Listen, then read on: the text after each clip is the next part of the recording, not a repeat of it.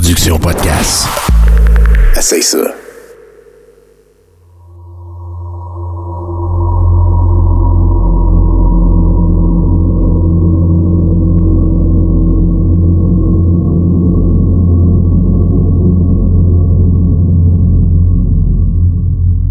Thériault.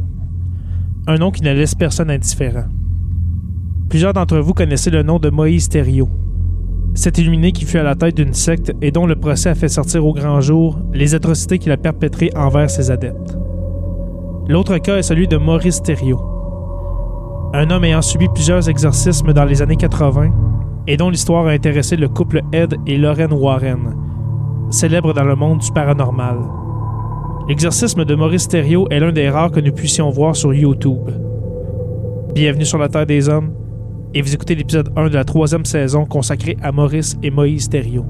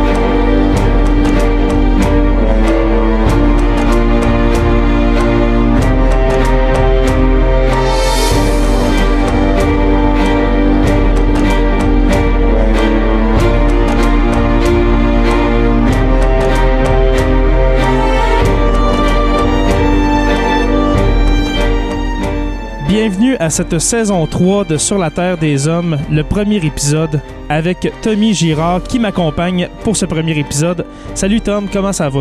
Ça va super bien. Et toi, Jay? Oui, oui, oui, ça va très bien. On était supposé de se voir euh, dans le dernier week-end, mais on n'a pas pu parce que euh, il y a eu la maladie chez tes parents. Alors, on n'entrera pas dans les détails, mais il était impossible que tu viennes chez moi pour pas contaminer mon environnement.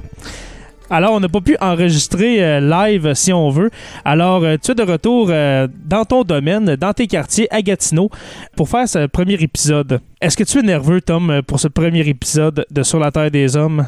Ben, nerveux, je sais pas. Euh, enthousiaste, je dirais. Oui. Excité. Ah, tant mieux, Ouais. tant mieux, tant mieux. Tom, comme j'ai dit dans l'intro, aujourd'hui, on va faire le cas de deux, euh, je dirais deux cas différents quand même, mais qui portent le même nom de famille, c'est-à-dire Maurice Thériault et puis Moïse Thériault. Alors, euh, nous, qu'est-ce qu'on a fait? Euh, dans le fond, euh, on va vous expliquer un petit peu le fonctionnement de la saison 3 de Sur la Terre des Hommes. là.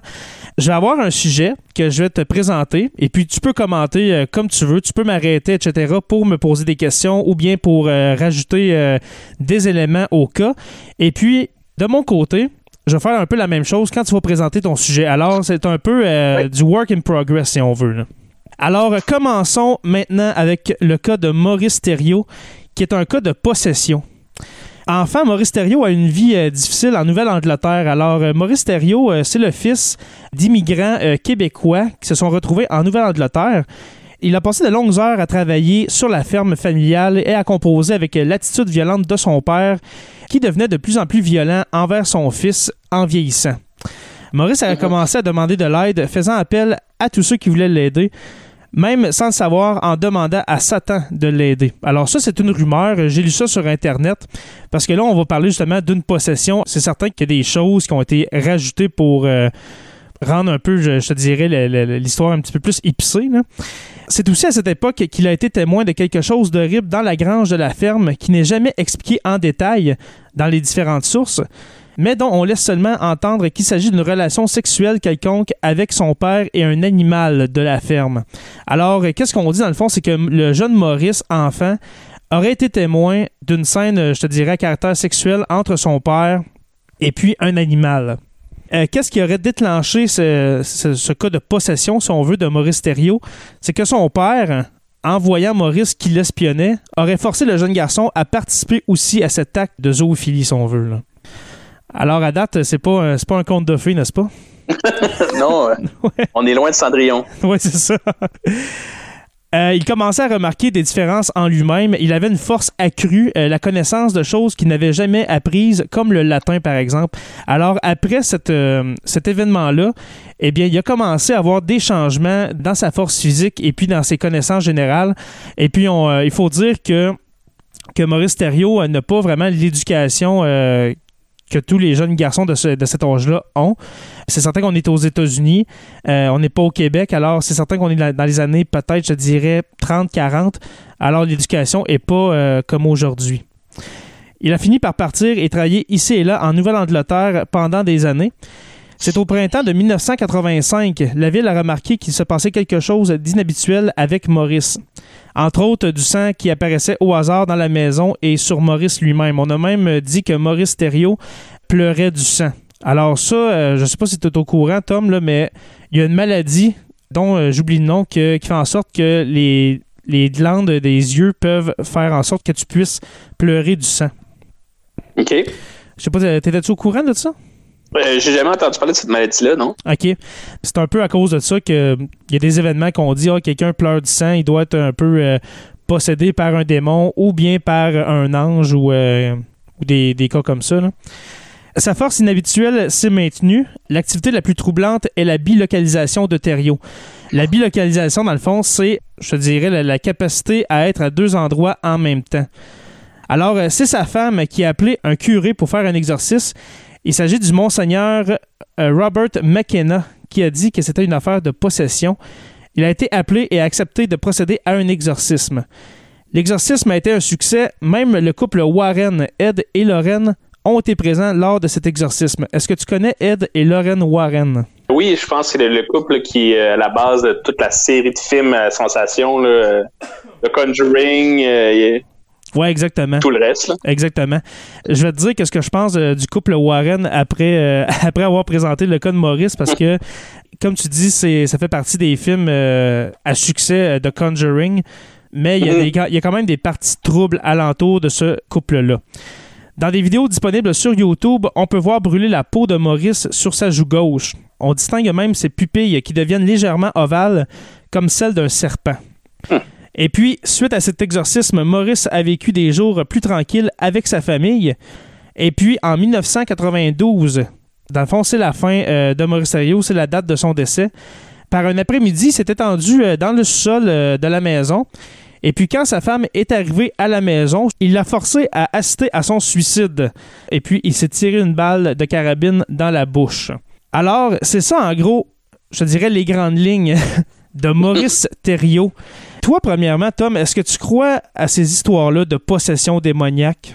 Moi, j'ai beaucoup de difficultés avec euh, l'idée de la possession démoniaque. Je pense qu'il y a plusieurs facteurs psychologiques qui peuvent expliquer ça. là. Sais, on, on est face à un enfant qui euh, a vécu un grand traumatisme. Il y a quelque chose en psychologie qui s'appelle, euh, ben, c'est le phénomène des personnalités multiples, mais Mhm. c'est fugue dissociative, en fait. OK. La fugue dissociative, c'est quand l'événement est tellement dur, tellement traumatique que tu. C'est comme si tu mettais ton cerveau à off puis tu devenais quelqu'un d'autre pour juste encaisser. Mhm. Mettons, là, au niveau du parler latin, au niveau de la force physique, je sais pas, mais parler latin, dans une communauté où que peu de gens sont éduqués, tu peux faire assemblant de parler latin puis tout le monde pense que tu parles latin. tu sais. Que- Ben ça, il y a deux explications possibles à, sa- à la force physique incroyable de Maurice Thériault et puis au fait de parler latin, même s'il n'est pas beaucoup éduqué. Là. Pour ce qui est de la force physique, il faut pas oublier que Maurice Thériault, depuis sa jeunesse, travaille sur la ferme. Quand tu travailles sur la ferme, tu développes, je crois, une force quand même, euh, pas hors norme, mais euh, hors des standards, tu sais. qui peuvent être étonnantes par rapport à ton, ton look. Tu, sais, tu peux être pas si euh, musclé, mais quand même être très raide puis être fort. Donc, Exactement, tu sais. Vous irez voir une, une photo de Maurice Thériault, tu vois que c'est pas euh, c'est pas Georges Saint-Pierre, on s'entend, il est pas musclé, il est pas baraqué, mais comme tu dis, il peut être vraiment raide là, tu développes quand même une force quand même assez incroyable si en plus tu travailles euh, à la ferme depuis que tu es enfant là. Alors euh, ça c'est Mhm. une explication pour euh, la force physique de Maurice Thériault et pour le fait de parler latin, faut pas oublier que dans ces années-là, je te dirais jusqu'aux années 60, les messes à l'église, surtout l'église catholique, entre autres, là, se disent en latin. Et puis c'est certain que même s'il n'y a pas beaucoup d'éducation sur Maurice Thériault, il peut avoir appris justement des phrases par cœur en latin et puis les réciter Mhm. comme ça. Moi, c'est l'explication que je vois par rapport à ça, le, le fait de parler latin. là. Tu peux apprendre des phrases, après ça les mélanger puis donner l'impression que tu as ton dialecte à toi. là. Exactement, exactement. Mhm. Et puis, ce que je voulais dire tout à l'heure par rapport à- au couple Warren, c'est que Mhm. euh, j'ai lu un peu sur les Warren et puis je savais pas que c'était des fervents, mais là, de très fervents catholiques. Euh, les cas qui ont été euh, couverts par les Warren, c'est souvent, souvent, souvent des, des histoires qui sont explicables, mais que eux décident d'en faire quelque chose d'extraordinaire ou d'inexplicable ou de surnaturel ou bien de, de tout le temps relier ça à la religion catholique, aux démons, etc. Et puis dans le cas de Maurice Thériault, moi, je trouve que c'est explicable pour ces raisons-là, mais il y a une chose, moi, que je comprends pas, et puis là, vous irez voir euh, sur euh, YouTube euh, pour euh, le constater par vous-même, là. C'est vrai que quand tu vois le vidéo de l'exorcisme, tu te rends compte qu'il y a comme un côté, sa joue gauche, là, on voit vraiment que, euh, on dirait que c'est brûlé. On dirait qu'il y a une brûlure qui apparaît sans raison, une ligne qui se démarque. On dirait qu'il devient déformé du visage. C'est vraiment impressionnant. Là. Puis ça, honnêtement, tu sais, moi, je suis pas médecin, je suis pas capable de, de me l'expliquer, là, mais celle-là, je, je la comprends pas. Je la comprends pas. Et puis, pour euh, l'espèce d'œil de serpent, l'œil ovale, la pupille ovale, c'est vrai que sur la vidéo, on voit que la pupille devient ovale un petit peu comme une ligne, une pupille comme une ligne de serpent, là. Mais en même temps, c'est une vieille vidéo qui date, euh, je crois, de 1984-85. Alors, euh, c'est facile à interpréter par après pour trouver des défauts à la vidéo puis dire Ah, ben, il y a, il y a la pupille qui devient comme celle d'un serpent, alors il était possédé par euh, le démon, par exemple. tu sais. OK. Alors, euh, moi, je te dirais que c'est pas mal ça pour Monterio à moi, euh, Maurice. Est-ce que tu as d'autres euh, commentaires par rapport à cette histoire-là? Je trouve ça, c'est c'est bien intéressant. C'est la première fois que j'en entendais parler. Ouais. Et puis, euh, pour euh, ceux qui n'ont pas entendu parler de Maurice Thériault, eh bien, euh, le dernier film euh, qui est relié à la série euh, La Conjuration de Conjuring, qui s'appelle The Nun, en français La Religieuse, eh bien, euh, vous irez voir le film et puis vous allez constater un Maurice Thériault. il y a le personnage de Maurice Thériault. Je vous explique un peu ce qui se passe avec Maurice Thériault là-dedans. là, c'est que euh, la religieuse qui était possédée par un démon quelconque, je pense que c'est Valak ou quelque chose comme ça, je pense que c'était en Roumanie. Et puis, euh, Maurice Thériault est là, est un paysan en Roumanie. Il dit que c'est, euh, qu'il est parti du Canada et puis euh, s'est échappé en Roumanie. Puis ça, ça m'a fait vraiment rire. Pour ça, parce qu'il est jamais allé en Europe de l'Est. Là. Puis Dieu sait que si je m'échappe du Québec, je n'irai pas en Roumanie. Ouais, c'est ça. C'est pas la destination de vacances par excellence. Ben non, tu peux t'échapper ailleurs en plus que qui dit qu'il s'est échappé du Canada pour aller en Roumanie, mais je m'excuse, mais il a quasiment vécu toute sa vie aux États-Unis. C'est un immigrant euh, canadien-français qui s'est retrouvé aux États-Unis. Alors euh, ça, j'ai trouvé que c'était, euh, je te dirais, peut-être une petite erreur, même une grosse erreur dans, dans, le cas de, de- dans le cas de Maurice Thériault. Toi, Ben, ouais. Tom, Moi, de mon côté, ben, je vais parler de, quelqu'un, je pense, qui est plus connu, euh, qui a fait les manchettes un peu. Là. Il s'agit de Moïse Rocterio. Faire sa bio vite faite, euh, Moïse Rocterio, c'est un gars du Saguenay qui est né en le 16 mai 1947. Et puis, euh, bon, son enfance est peu remarquable, je dirais. Là. Il a abandonné l'école assez rapidement. Il s'est retrouvé dans l'église des Adventistes du septième jour rapidement, cette, euh, cette église-là prône l'avènement du Christ, la fin du monde. Là-dedans, il a commencé à sentir qu'il était euh, peut-être le Messie, puis que c'était lui qui revenait finalement. Donc là, ils l'ont mis dehors parce que évidemment, euh, il acceptait pas des propos comme ça. Il se retrouve en 1977 à 30 ans, notre âge. euh, ben oui, ça, ça- ça va peut-être te donner un cue si ça te tente de te lancer dans ce genre d'aventure-là. Ouais, c'est ça. Donc, il se retrouve ébéniste euh, à Thetford-Mine, 30 ans, il fait plus ou moins une vague, et là, il décide de commencer à former des groupes pour venir en aide aux gens qui veulent arrêter de fumer. Ce groupe-là va servir de premier filtre pour aller cibler des personnes vulnérables, des Mhm. personnes qui sont souvent en quête de sens à leur vie, qui ont un besoin d'appartenance, des gens qui sont vulnérables souvent. Mhm. Et là, il va aller recruter ces gens-là comme ça. Et il va commencer à leur parler de la fin du monde. Donc là, lui, il avait une date pour la fin du monde, février 1979. Les gens devaient se préparer pour cette fin du monde-là. Cette préparation-là euh, impliquait que tout le monde parte et aille vivre ensemble dans une commune. Donc, il a choisi le mont Éternel en face du lac Sec, en Gaspésie, et il va quitter pour aller là. À partir de là, il va arriver toutes sortes d'événements qui vont empirer là, euh, avec l'avènement du bien-être social, qui va lui permettre d'avoir accès à de l'argent, qui va lui permettre d'avoir accès à de l'alcool. Et là, c'est quand il va prendre de l'alcool qu'il va devenir de plus en plus violent. Là, pour ceux qui ont vu le film euh, avec euh, Luc Picard ou qui ont lu le livre, il fait toutes sortes d'affaires pas possibles. Il, il va faire des opérations dans les intestins d'une femme qui va décéder, il va couper le bras d'une femme, violer femme, enfant. Dans le film de Moïse Thériault, c'est incroyable que quand cet homme-là boit, là, il devient, euh, il devient excessivement dangereux et ultra violent. Comme tu as dit, il, y a, même, euh, je pense qu'il a fait une opération à l'intestin d'une femme qui se plaignait qu'elle avait mal au ventre. Là. Puis euh, mm-hmm. je pense qu'elle est décédée pendant l'opération parce qu'on s'entend qu'il avait pas les compétences pour ça. Et puis pour garder un souvenir de cette femme-là, ben, il a coupé une côte puis s'est fait un collier avec ça. Oui, c'est ça. c'est, tu, vois, le genre de personnage. Hein. Oui, c'était Solange Boilard, en fait, cette femme-là. Puis, euh, on rapporte 84 lésions corporelles graves chez les gens qui ont été avec euh, Moïse Thériault. Donc, ça a été... Euh, Moi, ce qui m'intéressait là-dedans, c'est le processus. Qu'est-ce qui amène des gens à se laisser embarquer là-dedans? Parce qu'à un moment donné, si dès le départ, il a dit « Hey, en fin de semaine, on va dans le bois, puis je coupe la bras à quelqu'un », personne n'a embarqué là-dedans. c'est ça. ça, c'est un processus graduel avec des petites actions. Juste le fait qu'au début, il change le nom de tout le monde. Il change le sien, mais il change mhm. le nom de tout le monde. Et là, ça les dépersonnalise qui appartiennent à cette communauté-là. Puis tranquillement, ils deviennent comme euh, à faire partie de ça. C'est là qu'il peut euh, faire ses, actions. Parce que lui, il, a une quête de, il veut être adulé, il veut être traité comme un dieu. Donc, c'est mhm. ça qui l'amène à installer ça. Mais c'est quand même c'est quand même incroyable que tout ça part d'une espèce de commune pour aider les gens à arrêter de fumer.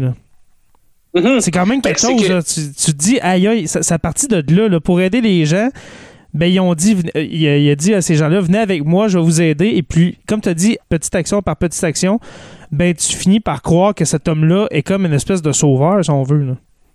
Oui, c'est ça. Puis, c'est que chaque action violente qui sont commises sur toi, il réussit par la manipulation à te faire croire que c'est de ta faute. Fait qu'à ce moment-là, mhm. tu portes tout ça. Fait évidemment, la, DPJ s'en est mêlée, la SQ s'en est mêlée, et il a été euh, exproprié, puis il est allé en Ontario, où il a continué ses sévices. Il y a eu euh, une vingtaine d'enfants. Finalement, bon, euh, quand ils ont découvert la mort de Solange Boilard, il a été arrêté, mis en prison. Et il est décédé en 2011, assassiné par un de ses co-détenus ça fait pas longtemps. Moi, moi quand, j'ai su qu'il était mort, Moïse Thériault, en 2011, je me suis dit, ah, il était pas déjà mort. J'étais certain qu'il était mort, cet homme-là. Mais en 2011, alors, Moïse Thériault, euh, qui a été retrouvé euh, décédé dans, sa cellule, voyons donc, j'étais sûr qu'il était déjà mort. Ça, prouve comment les médias, aussitôt qu'il a, été euh, condamné, cet homme-là, on a comme, il a, a, comme disparu de la carte, si on veut. Là. Oh oui, ça. Je pense qu'on a cherché à enterrer ça rapidement. Ouais. Ben, il y a eu une époque où c'était la mode, les secs. Tu sais, euh, Jim Jones, c'était en 1978, donc un an avant Thériault, en fait. Ben, les années 70, c'est vraiment la décennie euh, des sectes. Qu'on pense justement à Jim Jones, à, à Rock Thériault, qu'on pense à Charles Manson. Oui, l'ordre du temps solaire aussi. L'ordre du temps solaire, oui.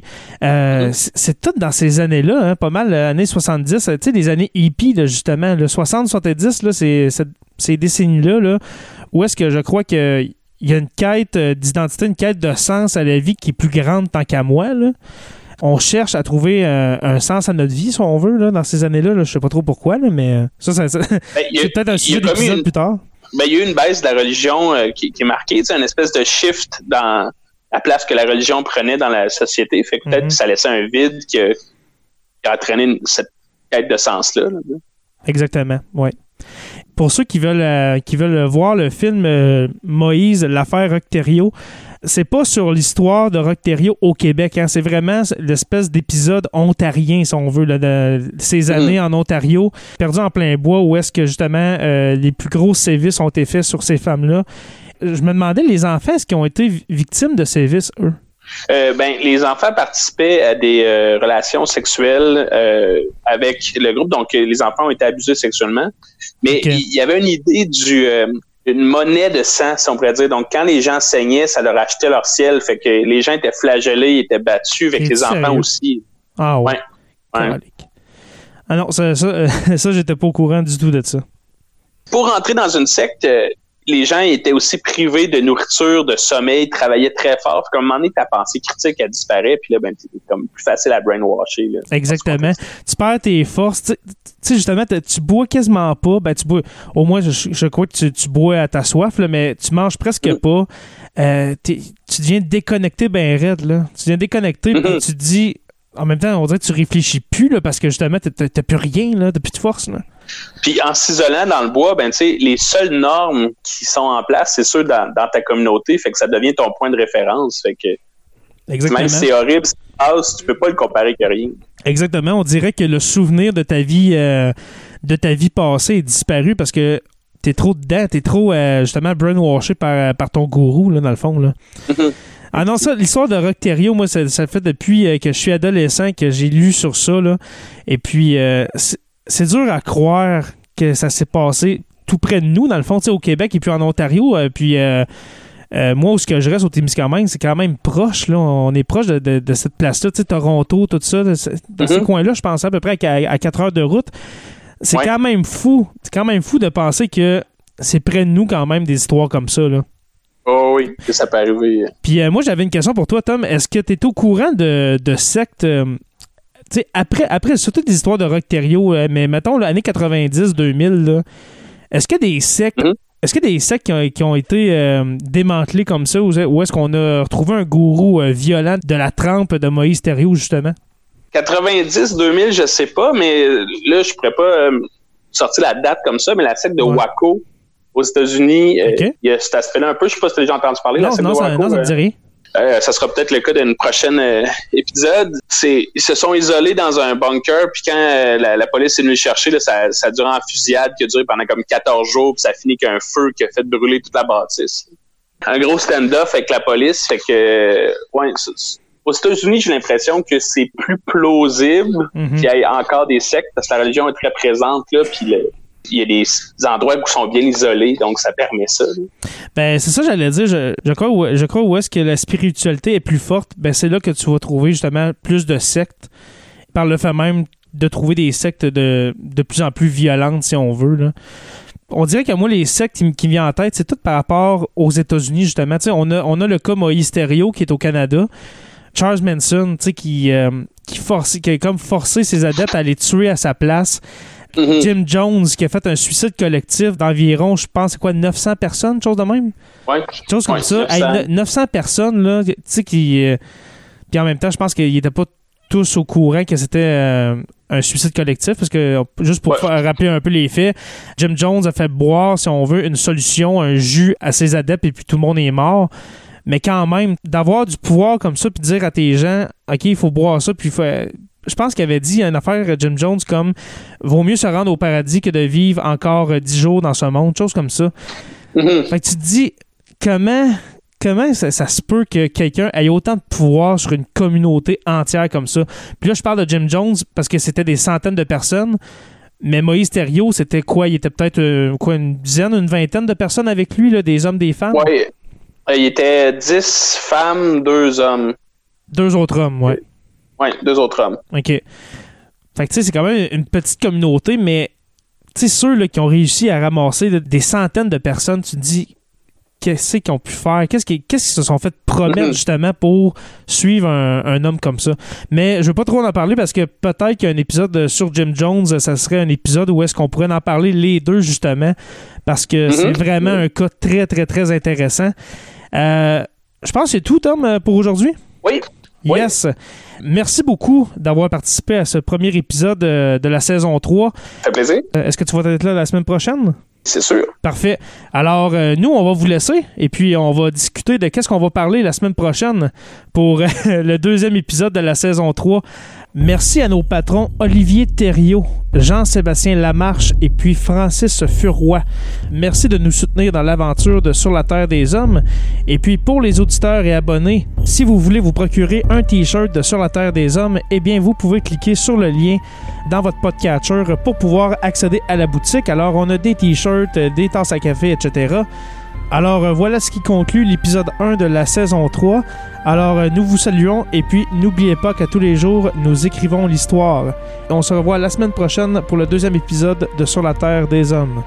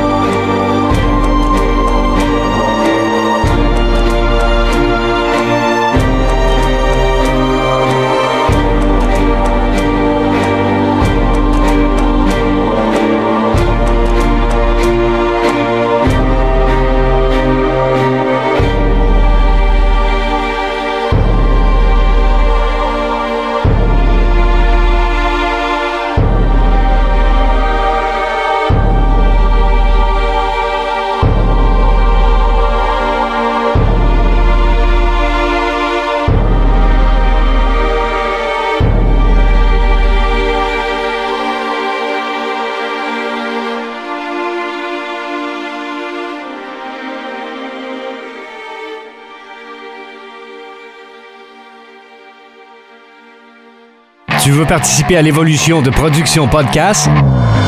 Deviens partenaire et contacte les Productions Podcast en visitant la page Facebook Production avec un S, Podcast, P-O-D-C-A-S-S-E ou écris-nous à podcast à commercial iCloud.com. Fais partie de l'aventure Production Podcast. Pour plus de détails, visite podcast.com.